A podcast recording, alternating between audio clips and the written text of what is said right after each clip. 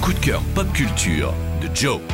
Cette semaine, je ne vais pas y aller par quatre chemins. On parle d'une bande dessinée essentielle de cette année 2023 et même carrément la meilleure nouvelle BD de science-fiction que j'ai lue cette année pour le moment. Ça s'appelle Frontier et c'est édité chez Rue de Sèvres sur le label 619 et c'est écrit et dessiné par Guillaume Singelin, un membre éminent du label 619 dont je parlais déjà il y a quasiment 10 ans sur WeFM, que ce soit pour sa participation au BD collective horrifique Doggy Bags, de son brûlot social vénère The Grocery ou encore du fantastique PTSD en 2017 euh, Singelin a composé une œuvre singulière à laquelle vient désormais s'ajouter Frontier, qui est peut-être son travail le plus abouti, tant visuellement que sur l'écriture. Alors pour résumer brièvement, Frontier suit les destins croisés de trois personnages principaux.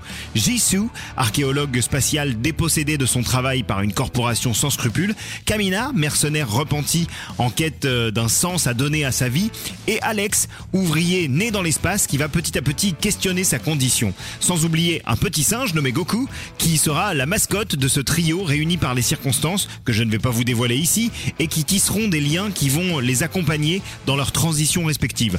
Frontier, c'est une fresque généreuse, riche en environnements de toutes sortes, que ce soit les habitacles cosy de vaisseaux spatiaux vintage, les grands espaces de planètes inconnues, ou encore la végétation luxuriante de gigantesques serres orbitales. Le ton du récit est également très diversifié, Singelin maniant très efficacement les changements de rythme et d'atmosphère. Ces éléments assemblés font de Frontier une œuvre de science-fiction qui se démarque du tout venant par une volonté de contourner ou du moins d'adoucir l'inquiétude, l'alarmisme inhérent à la science-fiction. Alors évidemment, il y a un message environnemental, il y a un regard porté sur la tendance qu'a l'être humain à parasiter son environnement, à le détruire à petit feu, mais le sentiment qui prédomine avant tout finalement, c'est l'apaisement.